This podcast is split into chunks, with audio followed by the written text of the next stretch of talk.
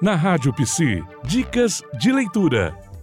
Eu sou psicóloga Doroteia Cristo, professora de psicologia, mestrado em psicologia, trabalho em Belém do Pará, né, na Universidade da Amazônia e na Secretaria de Saúde.